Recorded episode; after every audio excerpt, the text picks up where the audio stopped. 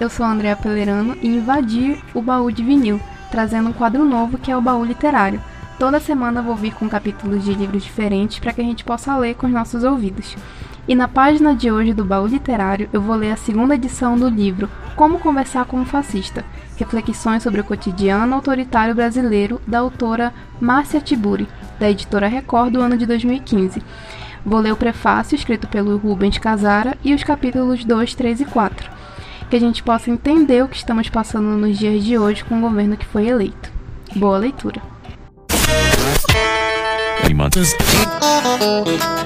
I give her all my love. I close my eyes. Hey, you White House. Agora, agora, baú de vinil.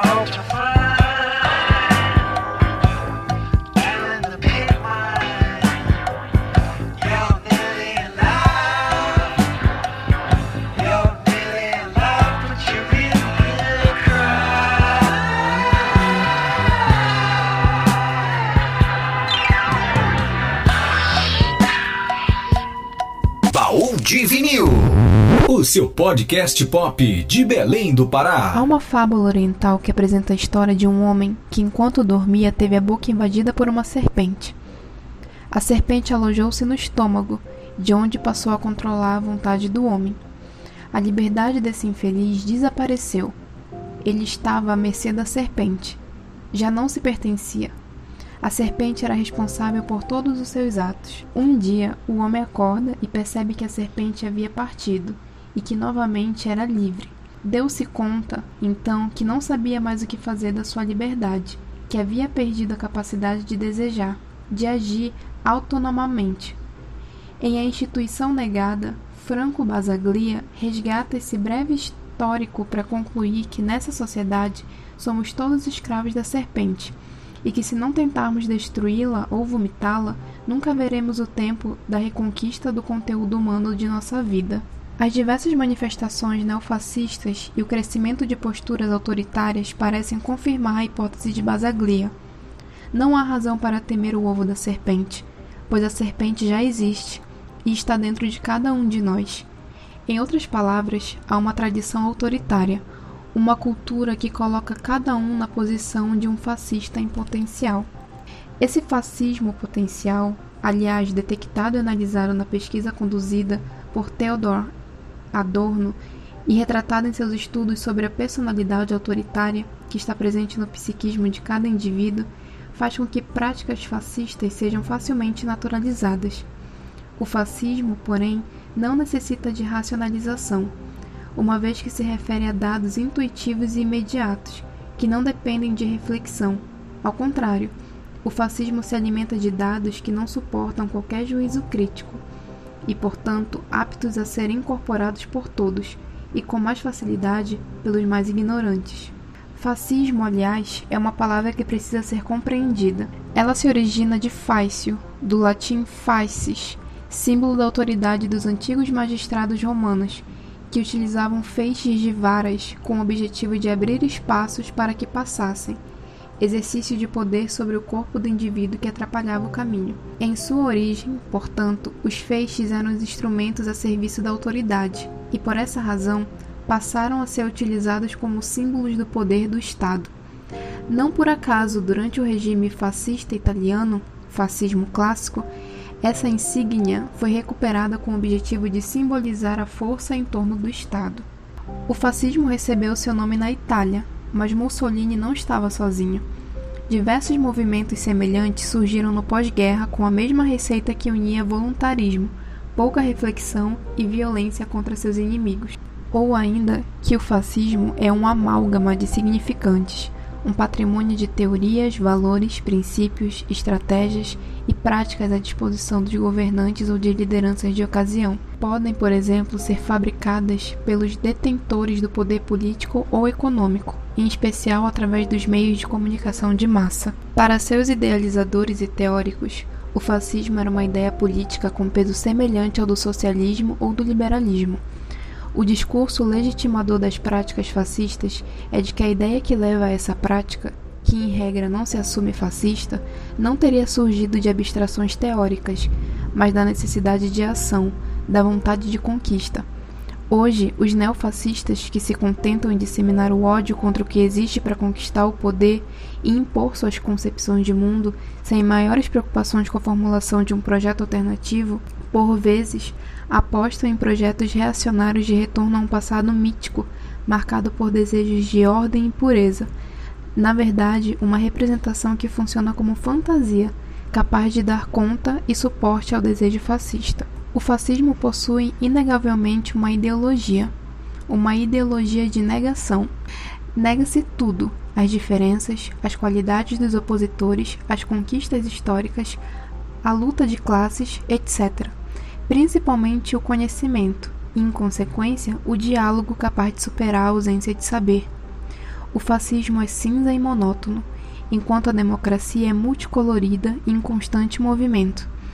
A ideologia fascista, porém, deve ser levada a sério, pois além de nublar a percepção da realidade, produz efeitos concretos contrários ao projeto constitucional de vida digna para todos. Os fascistas, como já foi dito, Talvez não saibam o que querem, mas sabem bem o que não suportam. Não suportam a democracia, entendida como concretização dos direitos fundamentais de todos, como processo de educação para a liberdade, de governo através do consenso, de limites ao exercício do poder e de substituição da força pela persuasão. Essa mistura de pouca reflexão, o fascismo nesse particular, aproxima-se dos fundamentalismos, ambos marcados pelo ódio e ignorância, e recurso à força, como resposta preferencial para os mais variados problemas sociais, produz reflexos em toda a sociedade. No fascismo, há uma tentativa de edificação de um Estado total, isto é, um Estado que se sobrepõe ao indivíduo a ponto de anulá-lo. Não por acaso, a intolerância torna-se uma constante, o que leva à repressão da diferença. Revela-se, pois, natural que sexistas e homofóbicos identifiquem-se com projetos neofascistas.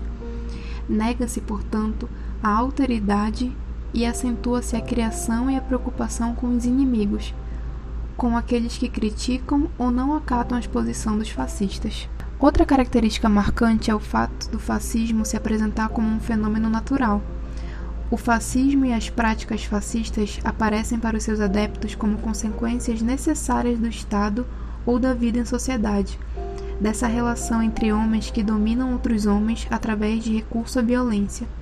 Assim como toda forma de ideologia, o fascismo não é percebido como tal por seus agentes.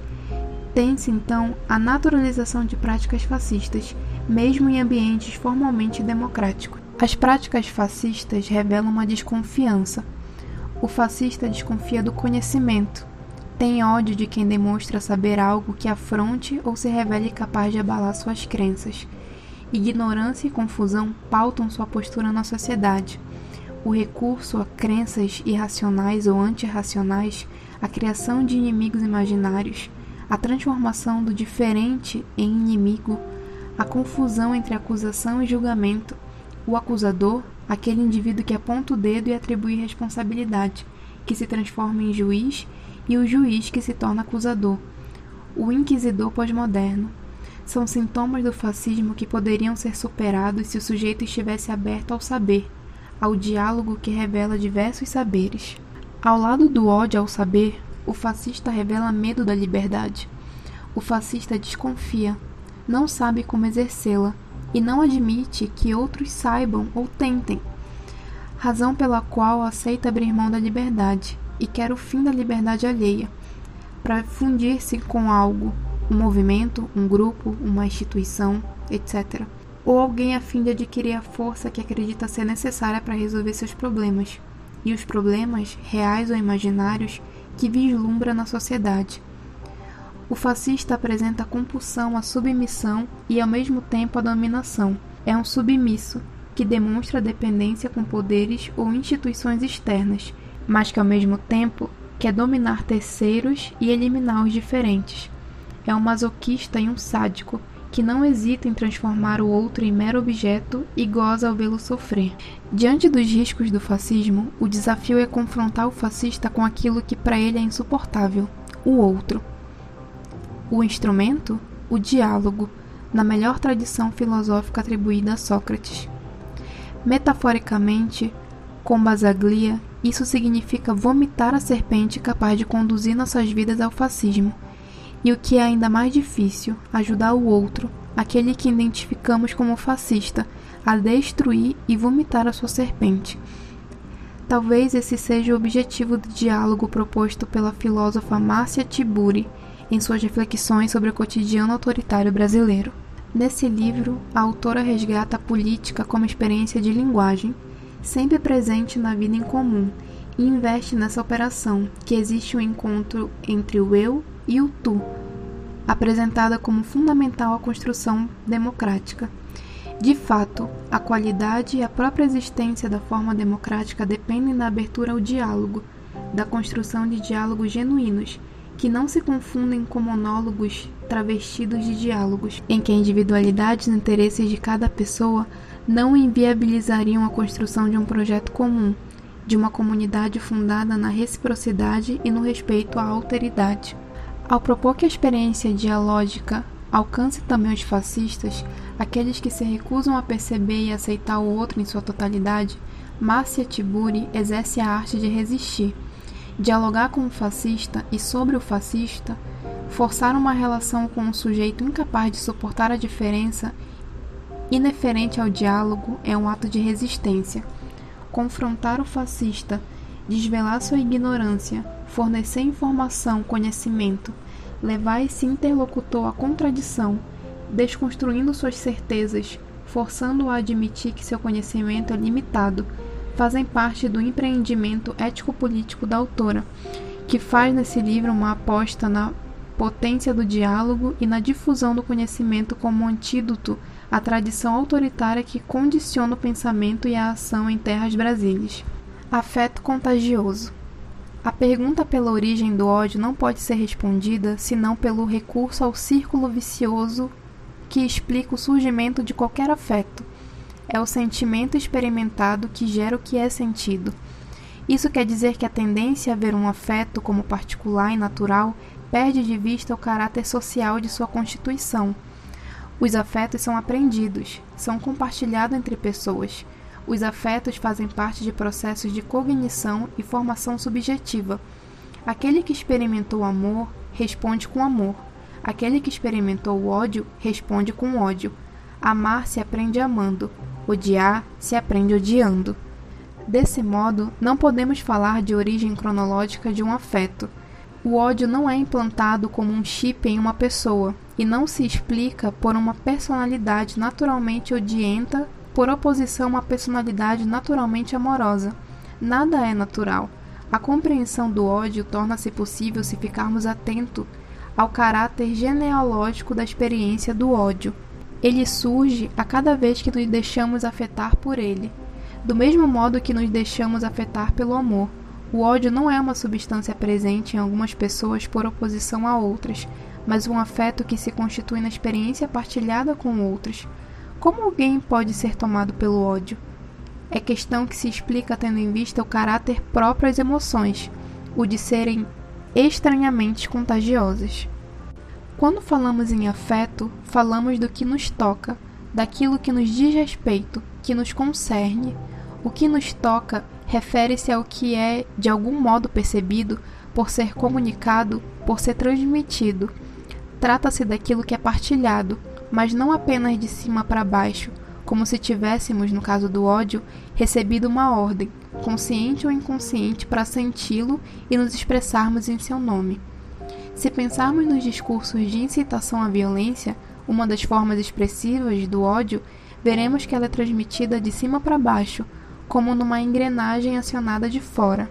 Líderes políticos, publicitários, jornalísticos e todos os que detêm o discurso podem ligar essa máquina incitando ao ódio, mas o elemento vertical que liga a máquina movida pelo ódio não é suficiente para sustentá-lo, de modo que, para que o ódio persista, sua experiência precisa afirmar-se horizontalmente, ou seja, precisa ser partilhada com os pares, com os outros que contribuem para a manutenção da máquina, que, pelo fomento do ódio ao outro, transforma a todos em fascistas. Assim, cada um é engrenagem da grande máquina de produzir fascistas alimentadas com o combustível do ódio.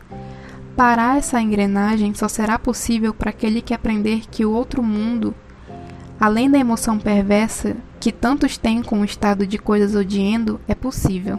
A interrupção do funcionamento da máquina de produzir fascistas depende dessa potência até agora esquecida. Como conversar com um fascista?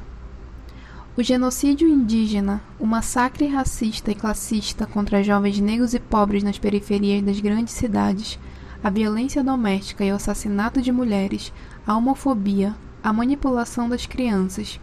Em palavras simples, o ódio ao outro cresce em uma sociedade em que está em jogo também o extermínio da política.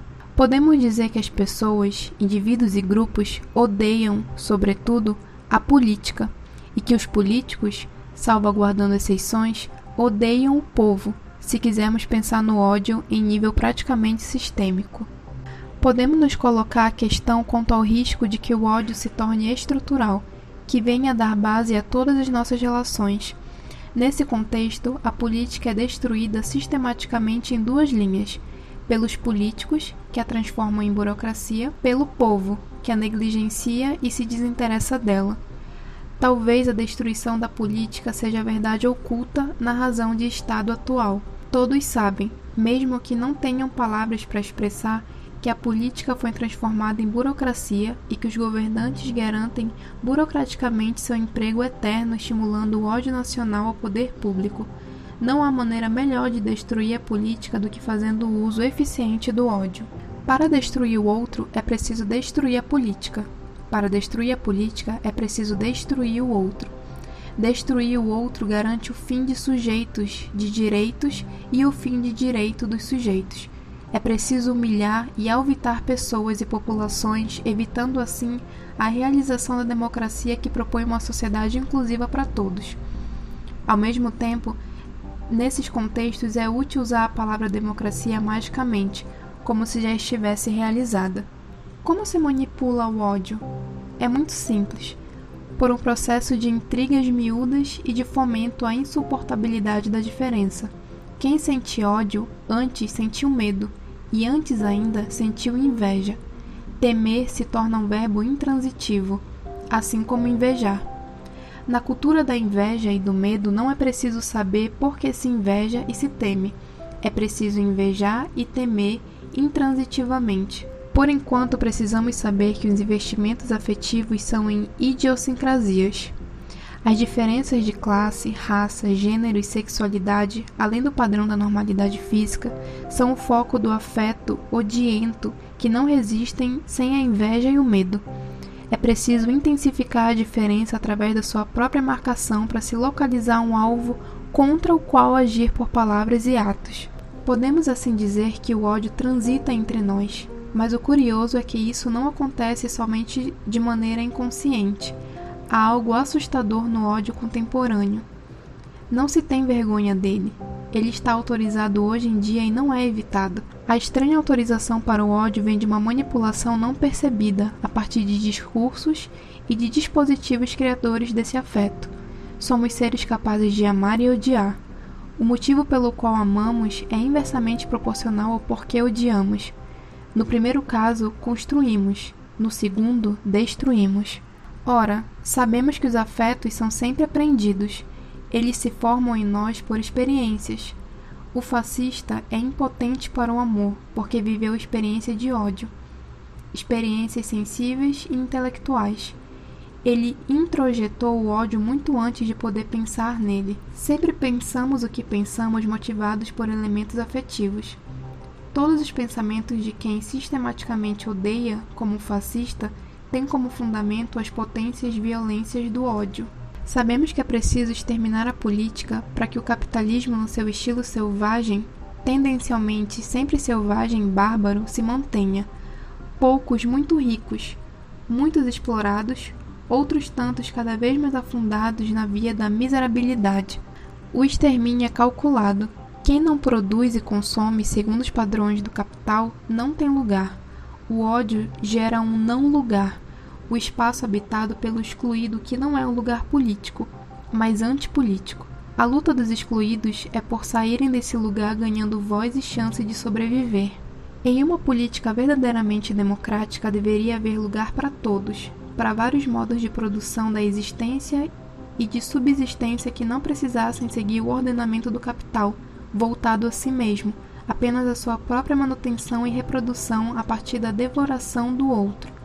Núcleo substancial, verdadeiramente teológico do capitalismo, o capital é uma espécie de unidade absoluta a que tudo serve. A violência gerada ao seu redor para sustentá-lo não tem medidas.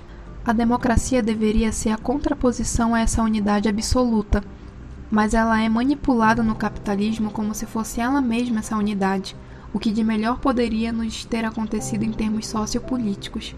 Outra democracia, portanto, uma que se dispa de máscara, está em jogo em uma crítica do capitalismo.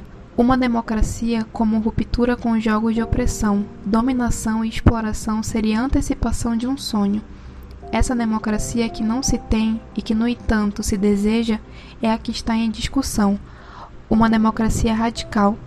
No entanto, o próprio extermínio do desejo de democracia é essencial para a manutenção do sistema de opressão a que damos o nome de capitalismo, que usa a democracia como uma máscara, uma fachada.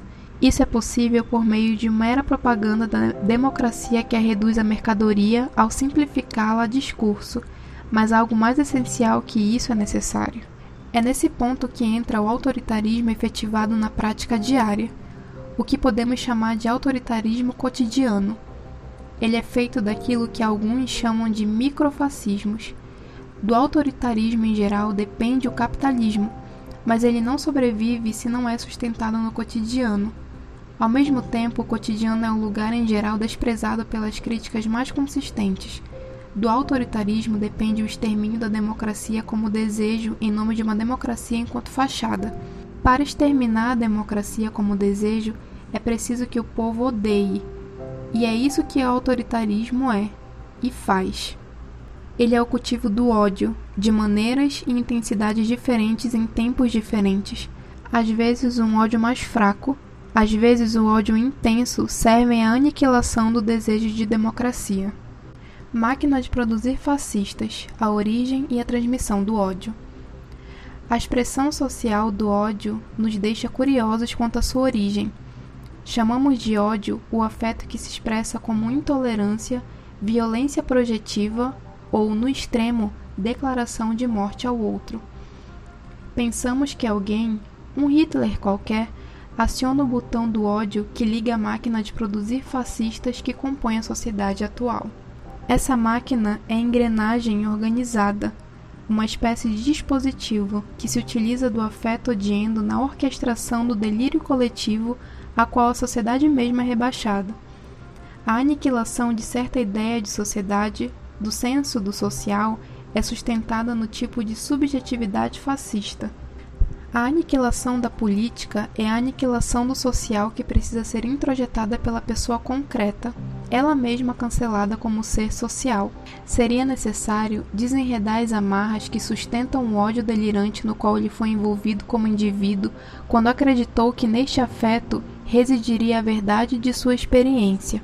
Podemos definir o ódio como uma emoção, como algo passional Daí a impressão, no âmbito de suas manifestações, de que ele seja um afeto primitivo e não cultural, que seja selvagem e não civilizado. A expressão do ódio parece, para muitos, a irrupção de algo irracional no seio de uma sociedade em si mesma razoável. Por isso tendemos a vê-la como algo de arcaico. No entanto, se o ódio irrompe no seio da sociedade civilizada em seu estágio tecnológico e em nossa época no ápice de tecnologia, que é o digital, é porque de algum modo ele é parte dessa sociedade.